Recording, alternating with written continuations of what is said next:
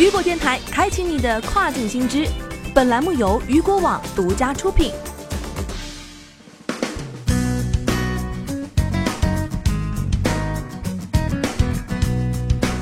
Hello，大家好，欢迎大家收听这个时段的跨境风云。今天咱们来了解到的是，亚马逊正式启动希伯来语网站，并提供免费的运输服务。据悉啊，亚马逊于十一月十一号宣布正式启动希伯来语网站。据了解，此前亚马逊新开以色列站点遭众多当地的卖家吐槽啊，原因是其网站仍以英语提供服务，且没有完整的产品线和当地的物流中心。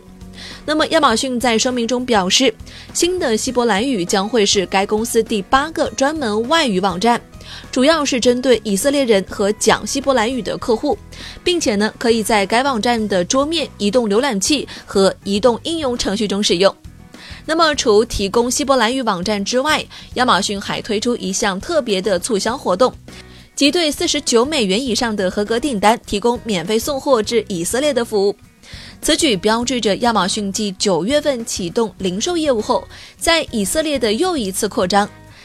因为此前的推出是有限的，以色列为重点的亚马逊网站仍然是英文的网站，而且该公司拒绝在当地设立物流中心。那么这就意味着，希望将自己的产品上架的以色列卖家必须从自己的仓库直接向消费者供货。而此次新的语言服务将会使以色列人用希伯来语进行产品搜索、查看产品细节列表，甚至呢客户的服务，并且可以通过多种货币选择购买，包括以色列猎豹。此外，根据分析人士表示啊，从国外网站上购买产品的以色列人可以免交七十五美元以下的高额销售税，而高达五百美元的订单则免交关税，这使得从国外购买大多数消费品更具吸引力。